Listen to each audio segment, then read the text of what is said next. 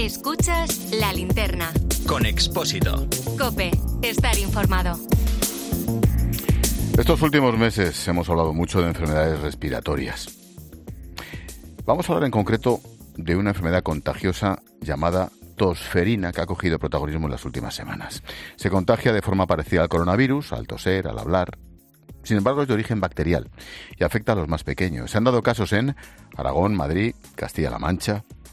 El más afectado ha sido Guadalajara, que ha llegado a contabilizar 183 casos. Alfonso Ortigado es jefe del Servicio de Pediatría del, Hospital Universitario de Guadalajara. Alfonso, doctor, buenas tardes. Muy buenas tardes, Ángel, y a todos vuestros oyentes. Gracias por atendernos. ¿Cómo es la tosferina? ¿Qué es esta enfermedad? Pues casi lo has dicho tú, es una infección de las vías respiratorias, como otras de las que muchos vemos en esta época del invierno, y está producido por una bacteria. Y lo que lo caracteriza es que después de un cuadro catarral leve, aparece un par de semanas de una tos paroxística, que es lo que da el diagnóstico, y que a veces es más importante por las noches, hace vomitar, y que por los niños pequeños incluso puede producir unas pausas de apnea. Es un cuadro que conocemos desde hace ya mucho tiempo.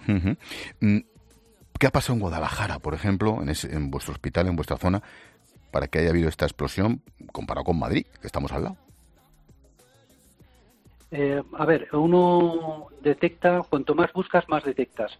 Y recordar que la tosferina, por su evolución, suele ser en brotes epidémicos cíclicos cada 3-5 años. Recordamos que en Guadalajara también hubo un brote en 2018, es decir, no es nada nuevo que cada 5 años exista esto. ¿Qué pasa? Que es muy, muy contagiosa y a través de los niños, sobre todo en los colegios, en las eh, propias familias, se empiezan a detectar y la supervisión de salud pública hace que cuando se detecta un caso se intentan buscar contactos y al final lo que estamos viendo es sacar a la luz muchas veces lo que a veces pasa desapercibido. Claro. Es decir, hay una gran vigilancia. Claro. Mm, la vacuna, fundamental, ¿no? Hay que insistir una vez más en esto. Ángel, es la clave. Ya. La clave. Mira, eh, la tosferina, antes de 1965, nuestras abuelas sabían que la tosferina era un cuadro realmente grave. Desde que se vacunan los niños, la tosferina ha cambiado radicalmente su gravedad. De hecho, todos esos pacientes que estás contando en Guadalajara, todos están tratando de forma ambulatoria en sus casas. No precisan ingreso, salvo cuidado con los niños no vacunados o con los niños pequeños por debajo de un mes y sobre todo los recién nacidos.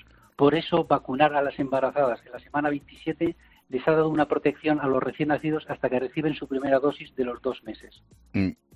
¿Cómo podemos diferenciar la tosferina de un catarro?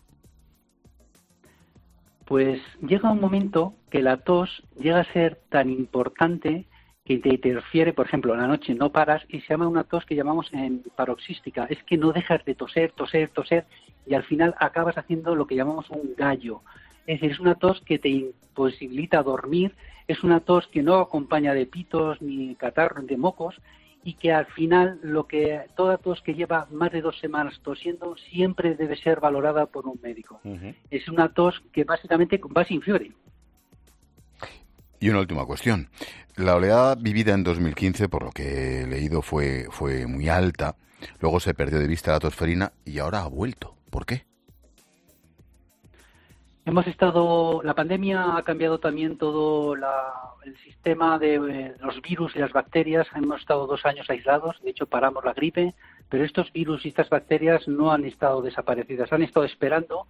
Las mascarillas, el aislamiento han estado que no las viéramos, pero su ley natural es infectar.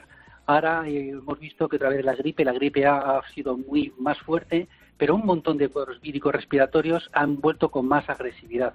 Y la tosferina es uno más de esos cuadros que estamos viendo a nivel interno. Interesante. Alfonso Ortigado, jefe del Servicio de Pediatría del Hospital Universitario de Guadalajara. Gracias por atendernos y sobre todo a toda esta gente de la bata blanca o del pijama verde. Gracias por estar ahí, Alfonso. Muchas gracias a vosotros. Adiós, buenas tardes.